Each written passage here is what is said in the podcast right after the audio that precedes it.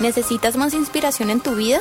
Conéctate con nosotros en las redes sociales con el nombre de IC Plenitud en Instagram, Facebook, Twitter y YouTube. Recibe notificaciones en vivo y mensajes de inspiración diarios y mantén informado de las últimas noticias. Síguenos, danos like e inscríbete hoy. Mi casa es su casa, viviendo en el fluir del Espíritu Santo. Eh, yo no sé si usted ha escuchado esa, esa expresión. alguien llega nuevo a su casa, un invitado, y usted le dice, mi casa es su casa. Y usted simple, algunos lo dicen por simple y llanamente por cortesía, otros por, por una realidad, diciendo, todo esto que está aquí está para su servicio, bien pueda. Y hoy estaría feliz si al terminar esta reunión entendemos ¿Cuál es el fluir del Espíritu Santo y qué es lo que quiere Dios con nosotros para que esta casa hermosa fluya con el Espíritu Santo todo el tiempo y sea la casa no solamente suya, sino de 900 personas que caben en este lugar y no sé cuántos eh, millones que hay en esta ciudad? Entonces, eh, Juan 4 nos da un buen indicio de lo que es vivir en el fluir del Espíritu Santo. Y vamos a leer Juan 4 del 1 en adelante. Yo lo voy a leer en una versión, probablemente es diferente a la suya, pero no importa, vamos a complementarla, no se pierda, eh, no diga, ay, pero es que lo que él dice no dice acá, no importa, complementelo ahí de rapidez. Juan 4 dice así, los fariseos se enteraron de que el número de seguidores de Jesús aumentaba cada día más y de que Jesús bautizaba más que Juan el Bautista. Cuando Jesús se dio cuenta de que los fariseos se habían enterado de eso, salió de la región de Judea y se regresó a Galilea. En el viaje tenían que pasar por Samaria. En esa región llegó a un pueblo llamado Sicar. Cerca de allí había un pozo de agua que hacía mucho tiempo había permanecido a Jacob. Jacob cuando Jacob murió, el nuevo dueño del terreno donde estaba ese pozo fue su hijo José. Eran como las doce del día. Y Jesús estaba cansado del viaje. Por eso se sentó a la orilla del pozo. Mientras los discípulos iban al pueblo a comprar comida, en eso una mujer de Samaria llegó a sacar agua del pozo. Jesús le dijo a la mujer, dame un poco de agua. Como los judíos no se llevaban bien con los de Samaria, la mujer le preguntó, pero Señor, si usted es judío, ¿cómo es que me pide agua a mí que soy samaritana? Jesús le respondió, tú no sabes lo que Dios quiere darte y tampoco sabes quién soy yo. Si lo supieras, tú me pedirías agua y yo te daría del agua que da vida. La mujer dijo, Señor, ni siquiera usted tiene como que sacar agua de este pozo que es profundo. ¿Cómo va a darme esa agua? Hace mucho tiempo nuestros antepasados, Jacob, nos dejó este pozo y él, él y sus hijos y sus rebaños bebían agua de aquí. ¿Acaso es usted más importante que Jacob? Jesús le contestó, cualquiera que bebe del agua de este pozo vuelve a tener sed. Pero el que beba del agua que yo doy, nunca más tendrá sed. Porque esa agua es como un manantial que, del que brota vida eterna. Entonces la mujer le dijo, Señor, deme usted de esa agua para que yo no vuelva a tener sed ni tenga que venir aquí a sacarla. Jesús le dijo, ve a llamar a tu esposo y regresa aquí con él. No tengo esposo, respondió la mujer. Jesús le dijo, eso es cierto, porque has tenido cinco y con el que ahora vives no es tu esposo. Al oír esto la mujer dijo, Señor, me parece que usted es un profeta. Desde hace mucho tiempo mis antepasados han adorado a Dios en este cerro. Pero ustedes, los judíos, dicen que se debe adorar es en Jerusalén. Jesús le contestó, créeme, mujer. Pronto llegará el tiempo cuando para adorar a Dios nadie tendrá que venir a este cerro ni a Jerusalén. Entonces los samaritanos no saben a quién adoran. Pero nosotros los judíos sí sabemos a quién adoramos porque el Salvador saldrá de los judíos. Dios es espíritu y los que le adoran, para que lo adoren como se debe, tienen que ser guiados por el Espíritu. Se acerca el tiempo en que los que adoran a Dios el Padre lo harán como se debe, guiados por el Espíritu. Porque así es como el Padre quiere ser adorado. Y ese tiempo ya ha llegado. La mujer le dijo, yo sé que va a venir el Mesías y quien también, a quien también llamamos el Cristo. Cuando Él venga, nos explicará todas las cosas. Jesús dijo, yo soy el Mesías, yo soy el que habla contigo. En ese momento llegaron los discípulos de Jesús y se extrañaron de ver que hablaba con una mujer, pero ninguno se atrevió a preguntarle qué quería o qué conversaba con ella. La mujer dejó su cántaro, se fue al pueblo y le dijo a la gente, vengan a ver un hombre que sabe todo lo que he hecho en la vida. Podría ser el Mesías. Entonces la gente salió del pueblo y fue a qué?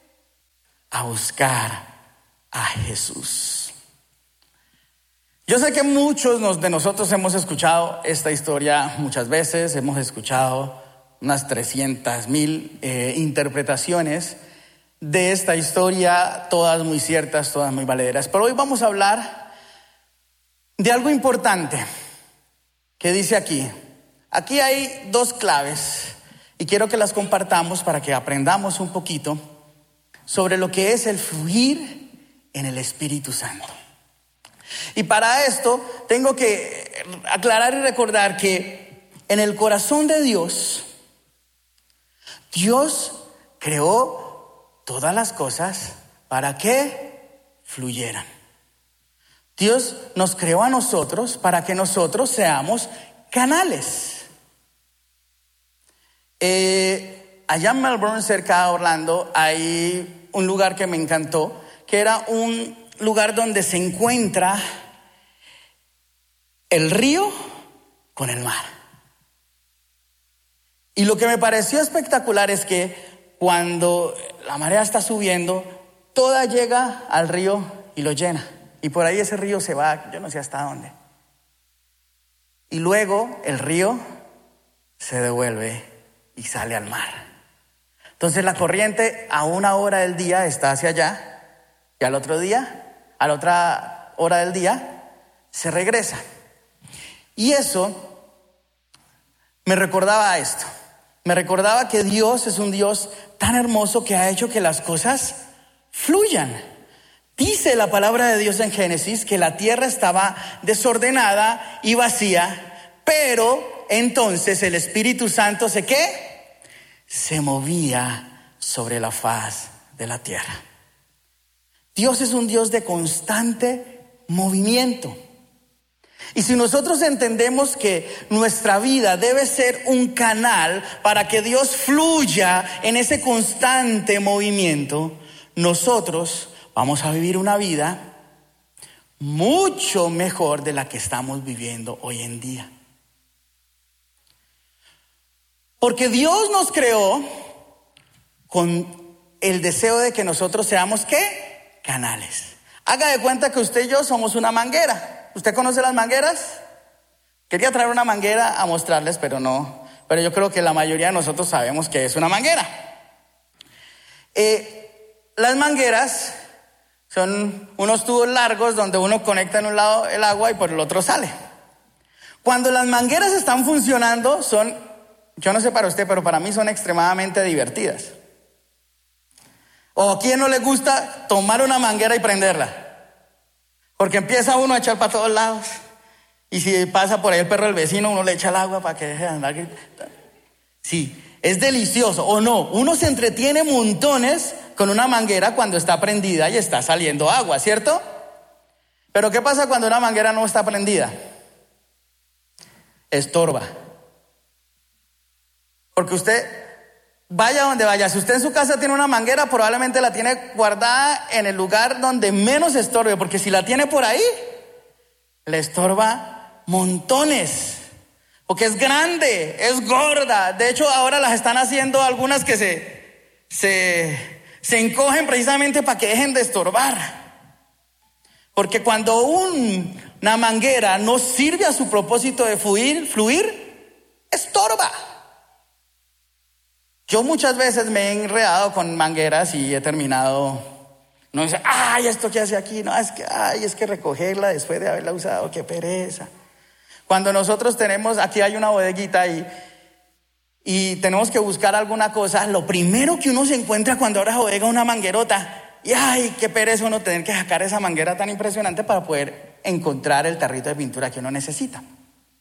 Entonces, Dios nos creó a nosotros como esas mangueras, para fluir, para que entre y para que salga. Pero ¿qué nos ha enseñado la sociedad? Que nosotros debemos ser contenedores. Eso nos enseña la sociedad. Hoy en día, nosotros queremos para nosotros.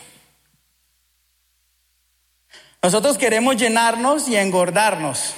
Algunos de los que estamos aquí sentados hoy vinimos porque queríamos que Dios nos hable a nosotros. ¿Para qué?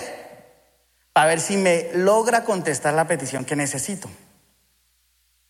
Entonces, la vida la dejamos de pensar en términos de fluir para llenarnos. El mundo nos ha enseñado a ser contenedores. Entonces nosotros queremos trabajar para poder sustentarnos, para poder hacer riqueza, para poder tener un carro, una casa, una profesión, porque todo tiene que darse con dinero y para obtener dinero entonces yo tengo que trabajar, pero obtener el dinero me hace querer obtener más dinero porque ya me doy cuenta que cuando tengo dinero la vida es más sabrosa y la vida es más suave. Entonces, en algún momento nuestra vida hace el switch y dejamos de pensar en fluir para pensar en llenarnos, en obtener. Y nos volvemos cada vez más grandes, más, más gordos, más pesados, más lentos. No se, ha, no se ha preguntado usted o a veces no se ha sentido usted que usted no anda en la vida como que la vida pareciera que se repite o pareciera que fuera más duro y que la vida no debería ser así como tan complicada. No me responda, solamente estoy dando cosas al aire para que usted y yo empecemos a reflexionar esta mañana. Entonces, cuando nos llenamos y nos volvemos esos contenedores, ¿qué pasa cuando todo se mantiene, cuando el agua está ahí en ese contenedor todo el tiempo?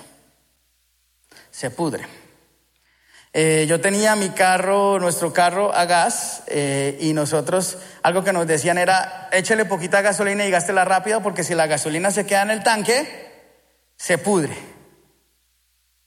Entonces, si algo se queda quieto, se daña.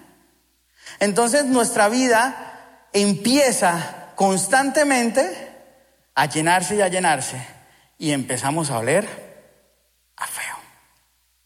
Empezamos a dejar de ser agradables a la vista. Y usted de pronto dice, oiga, pero es que yo quisiera compartir de Dios, pero es que no me sale, como que es que la gente no, como es que, que no puedo interactuar, o ay, pero es que yo lucho por mi hijo, por mi hijo, por mi hija, por mi esposo, por mi esposa, y no sé por qué. Porque estamos en una mentalidad de contenedores, queremos para nosotros nada más. Y todo lo que a nosotros nos ofrezca un beneficio, eso es lo que nosotros estamos dispuestos a dar. Ahora, como nosotros somos cristianos, entonces nosotros decimos, bueno, yo tengo que fluir, entonces yo soy una manguera. Listo, está bien, yo soy una manguera. Pero como yo necesito, entonces yo me vuelvo una manguera contenedora. ¿Ah? Sí, haga de cuenta que usted coge la manguera abre la llave y cuando empieza a salir al otro lado, la apaga y deja la agüita ahí. Y usted dice, no, es que yo soy una manguera, pero el agua está ahí quieta. ¿Y qué pasa? Eh, ¿Ustedes han visto en construcción cómo toman nivel? ¿Cómo marcan el nivel? Con una manguera que tiene agua y que el agua misma para, para poderse sostener dentro del este empieza a cambiar su nivel de un lado para el otro y ahí mismo usted tiene el nivel. Entonces nuestra vida, gracias a que la sociedad nos ha enseñado eso, nuestra vida constantemente se está volviendo en sostener un nivel, un nivel social, un nivel económico, un nivel eh, sentimental, y queremos que si nosotros damos algo, soltamos algo, algo tiene que entrar, ¿sí o no? Y le decimos, ok, usted es mi amigo y usted quiere tal cosa, listo. ¿Y qué hay para mí? ¿Cuánto hay? O si yo te amo, en el caso de las parejas, si yo te amo, usted me tiene que amar. Y cuando usted no me ama, entonces yo no lo amo. ¿Por qué? Porque yo no voy a invertir el amor poquito que tengo en usted si no voy a recibirlo a cambio. Entonces todo en la vida lo estamos condicionando. Y si yo voy a comprar algo y voy a sacar ese dinero, ya estoy pensando en cómo tengo que reponer ese dinero. Y no lo hago entonces, por eso cuando llega la hora de dar el diezmo, hay tantos que sufren para darlo porque piensan que darlo es bajar el nivel. Porque después, ¿cómo hago para reponer eso? Ah, y ahora, ¿cómo voy a hacer para pagar la renta? ¿Cómo voy a hacer para pagar mis servicios? Entonces, entendiendo de que Dios nos creó a nosotros, vamos a ver una cosa. Y es que en esta historia de la mujer samaritana, Dios ve representada o nos muestra representada la historia, la mujer, como un cántaro que necesita. Si ustedes ven, toda la conversación es acerca de el agua. Usted ya no va a tener sed, usted no ya necesita, ya no necesita Entonces, y ella es un cántaro vacío que necesita ser llenado. ¿Por qué? Porque ya había tenido cuatro o cinco, ya se me olvidó, cinco maridos. Y el que tenía todavía no era ni su marido, probablemente era que se lo había quitado a la vecina. Y por eso era que ella iba al mediodía a sacar agua en el desierto. Para no encontrarse a la vecina a la que le quitó el marido, probablemente. O porque ella debería ser el tema de conversación del, del, del chat que se armaba ahí cuando iban todos temprano, porque la costumbre era que se sacaba agua muy temprano en la mañana o en la noche, porque es un desierto. El sol pega durísimo. ¿Qué hace una señora sacando agua al mediodía?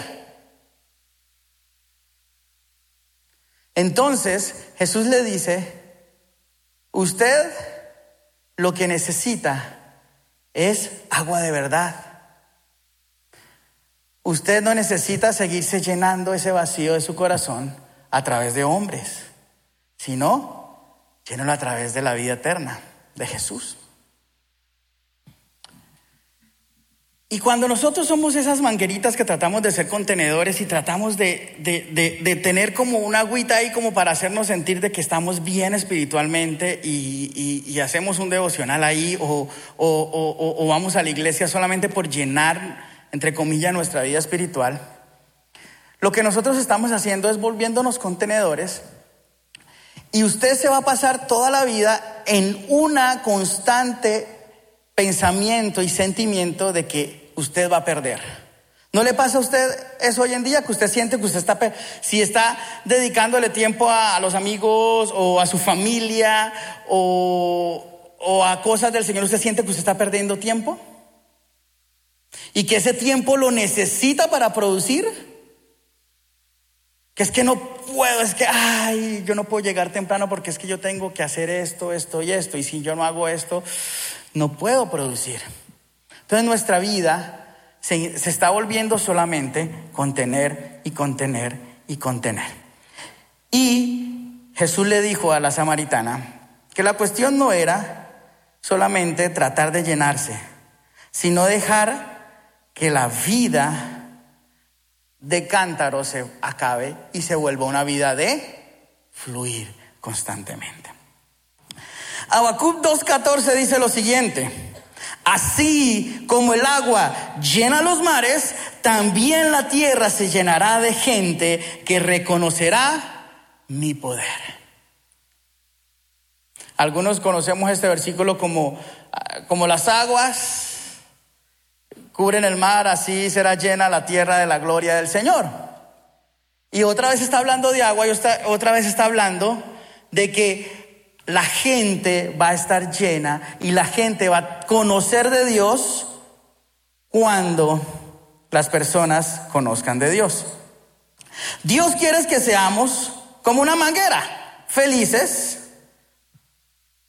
y no estorbosas. Ahora, ¿qué hacemos nosotros para poder que lo que tenemos se vuelva un contenedor? Le ponemos entonces una tapa. Entonces nuestra vida se llena de tapas, de tapones. Que esos son los que llamamos, eh, ay, yo ya no me voy a meter con tal persona porque me hirió. Y le llamamos las excusas hoy en día, son esos tapones que hay en nuestra vida. Para poder llenarnos nosotros tenemos que empezar a tapar los orificios. ¿Y con qué está usted tapando su vida? Eso lo responde usted. Pero muchos de los que estamos aquí no estamos viendo una vida en el fluir, sino que nos estamos llenando. Y para llenarnos, estamos tapando, estamos poniéndole tapas a nuestra vida. Puede llamarse el trabajo, puede llamarse la familia, puede llamarse el estudio, puede llamarse la pereza, puede llamarse el dolor Usted lo puede llamar como lo quiera, pero a la final siguen siendo excusas para usted no fluir. Ok, entonces usted me puede decir, yo entiendo que tengo que fluir, pero ¿cómo es eso? ¿Cómo es el fluir? Y vamos a entenderlo como se lo dice Jesús a la samaritana y vamos a aplicar un poquito de mecánica de fluidos en el asunto. ¿Qué? Sí, ya les voy a decir qué es. Resulta que la mecánica de fluidos, eh, algunos aquí pueden saber más de eso que yo, simple y llanamente eh, intenta demostrar cómo se mueve un fluido de un punto A a un punto B y cómo poderlo optimizar o cualquier cosa. Entonces, me pareció interesante cuando yo lo leí, no profundicé en el tema, les tengo que ser honestos porque no lo estudié eh, en la universidad. Pero me pareció interesante porque muchas de esas cosas son aplicables a nuestra vida para que nosotros podamos fluir. Y es lo que se llama la ley del fluir. ¿Qué dice la mecánica de fluidos? Prácticamente es sencillo. ¿Cuántos alguna vez sacaron gasolina de un carro con una manguera? Quiero ver las manos levantadas. Los que tenemos más, los que tenemos más o menos unos 30 años para arriba lo hemos hecho. Ya los carros de hoy casi ni se dejan meter la manguera, eso ya viene más asegurado, pero más de uno tomamos gasolina sacando eh, gasolina. Y a usted les cuento, para mí la primera vez fue maravilloso ver cómo alguien chupaba algo y ya sin necesidad de chupar eso salía solo. ¿No se dieron cuenta? ¿No les pareció eso interesante? Que metían la manguera y sacaban gasolina acá y uy, eso salía solo. ¡Wow! ¿Cómo es eso? Esa es la mecánica de fluidos. Y la mecánica de fluidos dice lo siguiente, que para poder fluir debemos estar conectados a una fuente que esté más arriba. La fuente del fluido tiene que estar arriba. Y la palabra de Dios hace miles de años nos dice lo mismo. ¿Qué dice Santiago 1.17? Toda buena dádiva y todo don perfecto desciende de lo alto del Padre de las Luces, en el cual no hay mudanza ni sombra de variación. Toda buena dádiva y todo lo perfecto viene de dónde? Del Padre de las luces, de Dios mismo. Colosenses dice, Colosenses 3 del 1 al 3, si puedes haber resucitado con Cristo, buscad las cosas de arriba donde está Cristo sentado a diestra de Dios. Poned la mira en las cosas de arriba, no en las de la tierra, porque habéis muerto y vuestra vida está escondida con Cristo en Dios. Lo primero que tenemos que hacer para dejar de ser contenedores y fluir es conectarnos a una fuente que está más arriba. Y la Biblia nos dice cuál es esa fuente. ¿Cuál es esa fuente? Dios. Ahí está. Todo lo que usted en algún momento va a necesitar en su vida se llama Dios. Yo a veces veo a la gente desesperada y no por eso estoy diciendo que sea malo. Pero dicen, no, es que yo necesito un mejor cargo y para, para tener un mejor cargo yo necesito urgentemente hacer una maestría. Y hace la maestría y dice, no, yo necesito un doctorado. Y, y creen que para poder progresar lo que necesitan es tener más estudios, más capacitación. Ok, el estudio está bien. Pero el progreso de nuestra vida realmente, iglesia, está en estar conectados a una fuente superior. Y dice la palabra de Dios que toda dádiva, o sea, todo regalo y todo don perfecto viene de Él. No viene de otra cosa. No viene del amor de su esposo ni del amor de su esposa. No viene de la familia, no viene de sus padres. No viene de su empleo, no viene de su trabajo. Por eso deje, por favor, de estar conteniendo y estar queriéndose llenar de esas cosas y más bien conectémonos a la fuente y esa fuente se llama Dios. Y por eso Jesús le dice a la samaritana en el Juan 4:14 le dice lo siguiente: Pero el que bebe del agua que yo doy nunca más tendrá sed. Porque esa agua, porque esa agua es como un manantial del que brota vida eterna. O sea que es un manantial que nunca se acaba. Por eso nosotros tenemos que conectarnos desesperadamente con la fuente. Y esa fuente no es nada más y nada menos que Dios. Ok, entonces, entendemos que para poder fluir, iglesia, tenemos que conectarnos con Dios. Listo, pero no basta solamente con llegar a conectarnos con Dios. Porque es que resulta que no está ahí en la... Recuerde, recordemos la historia de la sacada de la gasolina, los que hicimos. Hay que meter la manguera al fondo. O si no, usted va a chupar es puro aire. No basta con conocer que Dios existe y nos falta con solamente querer, sino que hay que sumergirnos en el Espíritu Santo. Ahí está la clave de todo. Juan 7:38 dice, todo el que crea en mí puede venir y beber. Pues las escrituras declaran, de su corazón brotarán ríos de agua viva. Y con la expresión agua viva se refiere al Espíritu, el cual se le daría a todo el que creyera en Él. El agua viva, de esa que nosotros necesitamos fluir, se llama el Espíritu Santo. Y yo no agregué nada a ese versículo, eso está así.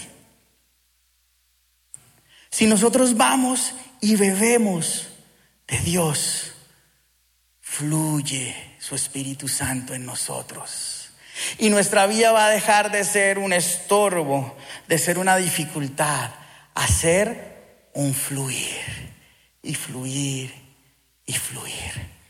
Porque el Espíritu Santo es el que fluye en nosotros. No basta con llegar al tanque, iglesia, hay que sumergirnos. Mire lo que le dijo Jesús a la samaritana. Juan 4, 23 y 24. Dios es espíritu. Y los que le adoran, para que lo adoren como se debe, tienen que ser guiados por quién? Se acerca el tiempo en que los que le adoran al Padre lo harán como se debe, o sea, guiados por el Espíritu Santo. Porque así es como el Padre quiere ser adorado. Y Jesús agregó esto, y ese tiempo ya ha llegado, porque Jesús no estaba hablando de un futuro lejano, Jesús está, hablando que Él, a través del Espíritu Santo, iba a hacer que la gente se conectara con Dios y le adorara de la manera que a Él le agrada. Cuando nosotros solamente queremos acaparar y acaparar, porque en algún momento de pronto conocimos de Dios y en algún momento Dios habló a nuestras vidas y cerramos nuestra vida, la tapamos y la contenimos y lo hemos pasado toda la vida tratando de repetir esa experiencia con Dios y de repetir una fórmula y un modelo. Y entonces, como en esa época me funcionó que tenía que levantarme a las 4 de la mañana, entonces yo tengo que levantarme todos los días a las 4 de la mañana para que Dios sí fluya. No, no estoy hablando de un método. Y hoy no le voy a hablar de un método para que el Espíritu Santo fluya. Eso lo tiene que descubrir usted con Dios. La reflexión de hoy es que nosotros dejemos esa mentalidad de acaparar para mí no más y que nos conectemos con Dios, nos sumerjamos en el Espíritu Santo y permitamos que Él fluya en nuestra vida y que haga cosas nuevas todos los días. Su misericordia es nueva cada mañana, dice la palabra de Dios.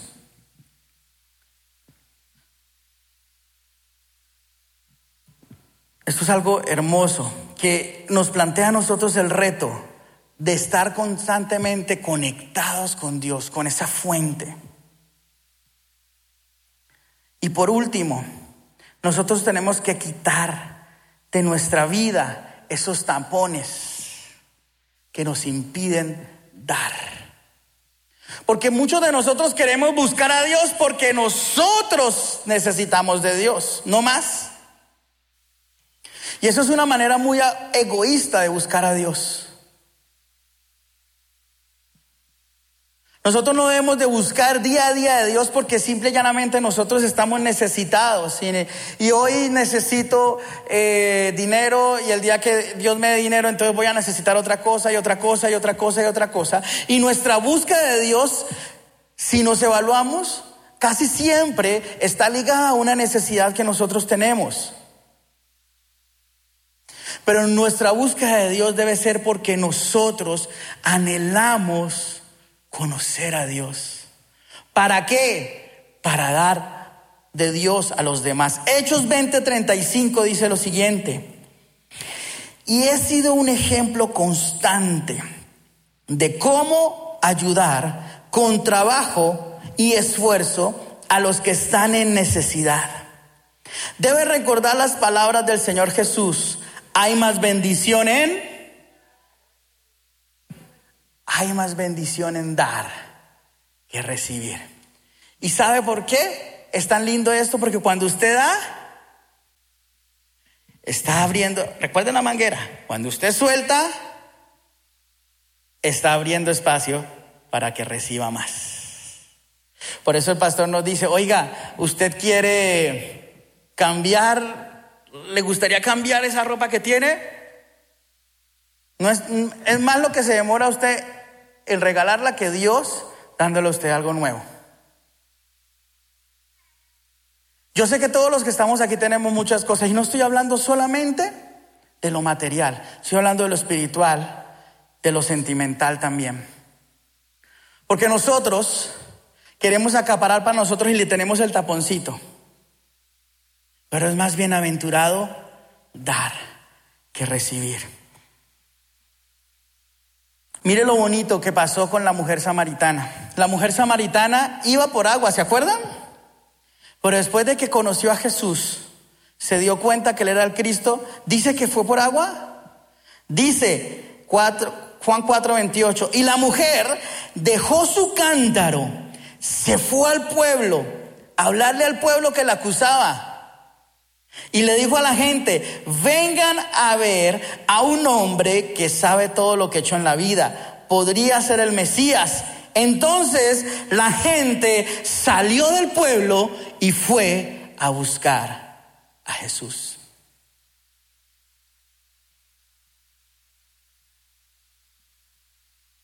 Si hoy miramos alrededor de la iglesia y usted ve sillas vacías, es porque seguimos siendo contenedores. Porque en el, que momento, en el momento en que nosotros conozcamos ese río que fluye, no podemos parar de compartir las maravillas de Dios, de dar. ¿Cuánto nos cuesta dar a nosotros? Nos cuesta dar. Y no estoy hablando de dinero, iglesia, no estoy hablando ni de diezmo ni de ofrenda, aunque aplica completamente. Estoy hablando de nosotros como personas, de nuestros sentimientos. Qué tristeza me da hablar con parejas. A veces nosotros, gracias a Dios, estamos sirviendo al Señor y tenemos parejas y, estamos hablando con ellas. Y qué difícil escuchar cómo alguien se excusa en el comportamiento de su pareja para justificar su mal comportamiento. ¿Por qué? Porque está diciendo, yo lo trato bien y yo le doy en el momento en que Él me dé. Entonces no estamos fluyendo, estamos simple y llanamente exigiendo que nos den porque nosotros damos. Nos estamos volviendo contenedores, estamos condicionando nuestra vida. Allá afuera hay mucha gente que necesita conocer de Dios. ¿Qué tal si dejamos de buscar a Dios por nuestras propias necesidades y vamos a ayudarle a las personas que tienen más necesidades que usted y yo? ¿Qué tal si dejamos de estar buscando utilizar nuestros talentos solamente con el propósito de hacer dinero y utilizamos los talentos con el propósito de fluir la gloria de Dios en esta ciudad que tanto lo necesita? Su vecino lo necesitan. Pero como usted y yo estamos tan metidos en nosotros mismos, no estamos fluyendo, iglesia. Y es por esa razón de que al lado suyo tiene una silla vacía. Porque usted sigue pensando en ser contenedor. Y no estamos aplicando la ley del fluir de compartir, de hablar, de dejar que el Espíritu Santo llene nuestras vidas y nos dé palabra. ¿Cómo es posible que esta mujer, que era capaz de aguantarse el sol, les digo sinceramente, aquí en Cali no hace calor? Y eso, por ejemplo, se lo digo, se lo decimos nosotros que estuvimos ahorita en Orlando en pleno verano donde parece que el sol saliera aquí a 15 centímetros de su cara. Es un calor impresionante que usted realmente desea es esconderse del sol. Estos días que hemos estado aquí en Cali, todo el mundo, ay, qué calor, y nosotros, ay, qué alegría. Por fin algo fresco. Todo el mundo, ay, qué sol tan horrible. Aleluya, llegamos a tierra fría. Pero ¿cómo esa señora era capaz de cargar un jarrón así impresionante, lleno de agua, en pleno mediodía, con tal de no afrontar al pueblo? Pero esa persona que no quería hablar con el pueblo, que no quería ser confrontada, al conocer de Jesús y al entender que el agua viva provenía de Él, que, que, que fluye para siempre, soltó ese cántaro y se fue directamente a ese pueblo que la estaba acosando, que la estaba juzgando, a decirle, oiga, él sí sabe lo que yo he hecho, así como ustedes, pero me está dando algo que me llenó para siempre. Vengan ustedes también y conózcanlo. Ella calladita, la historia pudo haber quedado y haber terminado en que ella le dijo, sí, yo acepto, y Jesús la perdona, le dice, vete y no peques más, ¿cierto? Pero no, la historia termina, ella compartiendo eso que acabó de conocer con todo su pueblo. Y lo lindo es que dice que el pueblo se fue a conocer a Jesús. Gracias por acompañarnos el día de hoy. Nosotros creemos que Dios quiere hacer más cosas para ti y a través de ti. y nos encantaría saberlo. Si has sido impactado por este ministerio, compártelo a nuestro correo electrónico info.plenitud.org. Otra vez muchas gracias por acompañarnos y esperamos que este mensaje sea de bendición para ti.